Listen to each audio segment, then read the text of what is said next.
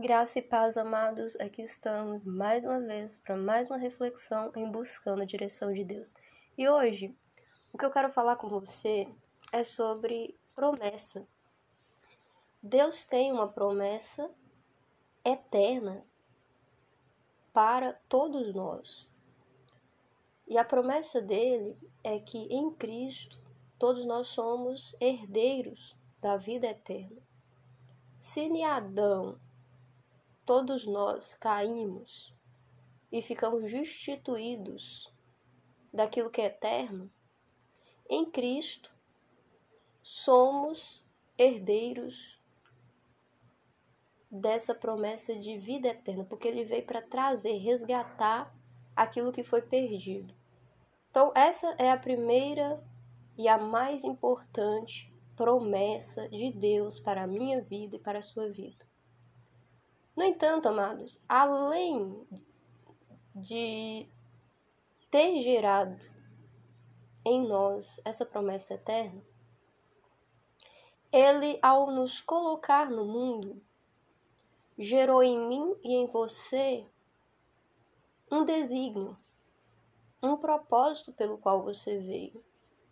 Então, o primeiro propósito é abrir os olhos, os ouvidos espirituais e entender de uma vez por toda que você é um ser espiritual e que precisa de Jesus.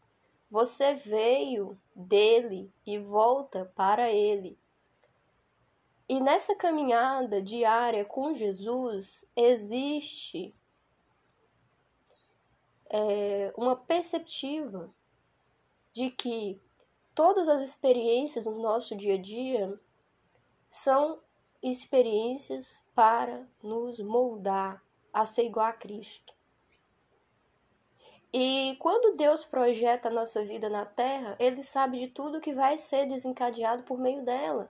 Ele sabe exatamente aonde ele me colocou, aonde ele te colocou. Ele sabe que no mundo tem aflição. Ele sabe que a gente vai passar por situações difíceis. Ele sabe que a gente vai passar por dificuldades, por traumas. Ele sabe. E é por isso que Jesus veio também para manifestar cura, veio para manifestar perdão, veio para manifestar libertação, veio para manifestar integralmente o fluir de Deus na nossa vida, porque somente por Ele é que a gente consegue sobreviver às dificuldades, às pressões dessa terra. E é o que ele mais deseja, é derramar de tudo isso na nossa vida. Para que a gente, curado, vivendo de uma maneira plena nele, possa entender a proposta dele para a nossa vida aqui na terra também. Estamos indo para o céu, sim, mas nessa mini jornada existe também planos de Deus, promessas de Deus ao longo do percurso. Se a gente for fazer um paralelo com Israel, o que, que aconteceu? Israel recebeu uma promessa de entrar na terra prometida. Só que isso se passaram muitos e muitos anos. Israel teve uma curta, uma curta, né, curta assim, né, em termos é, ilustrativo, né? Mas ela teve ali, ela, ela viu coisas nessa caminhada, ela viu o mar se abrir, ela viu milagres, ela viu pão descer do céu, cordonizes. E ela também passou por dias difíceis. Israel teve que passar por dias onde ela estava tão distante, com o coração tão fora de Deus, que ela montou um bezerro de ouro para substituir a Deus. Tempos de idolatria, tempo de prostração às coisas que não provinha de Deus dias que entristeceram a Deus, mas em todo momento Deus chamava Israel: Israel, volta para o meu caminho, porque no meu caminho você vai chegar onde eu, eu, eu quero que você chegue, que é na terra prometida, e até que você coloque os seus pés até lá, de dia em dia você verá a minha glória, o meu poder, a minha graça, os meus milagres, as minhas promessas sendo confirmadas na sua vida. E o mesmo é para nós. Nós estamos indo para o céu? Sim, estamos indo para o céu. Em nome de Jesus. E ao longo dessa caminhada, até que a gente venha atravessar esse Jordão. Esse Jordão é essa travessia dessa vida para outra vida. Até, né, até que chegue nesse ponto da travessia, existe um percurso. Jesus quer estar com você nesse percurso.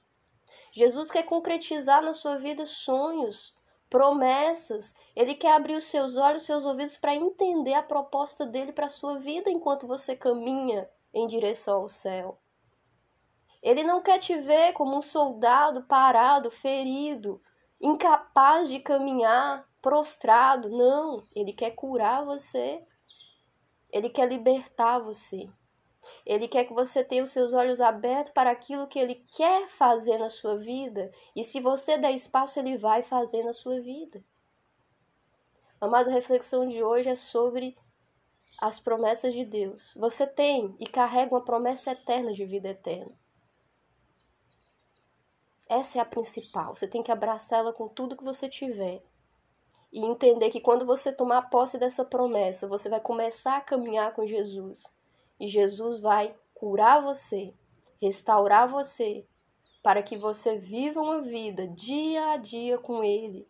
E enquanto você caminha, você tem possibilidade sim de ver milagres, sim de ver cura, sim, de ver pecadores se arrependendo e, e, tomando o mesmo caminho que os seus, te acompanhando e você acompanhando eles também. Sim, ele tem algo muito maior para a sua vida. A sua vida não é essa vida fútil que muitas vezes a gente tende a acreditar. Ela existe e carrega um significado muito maior. Então pense nisso, amados. Eu espero que essa reflexão tenha falado muito com o seu coração. E que a gente possa se ver no próximo buscando a direção de Deus. Graça e paz.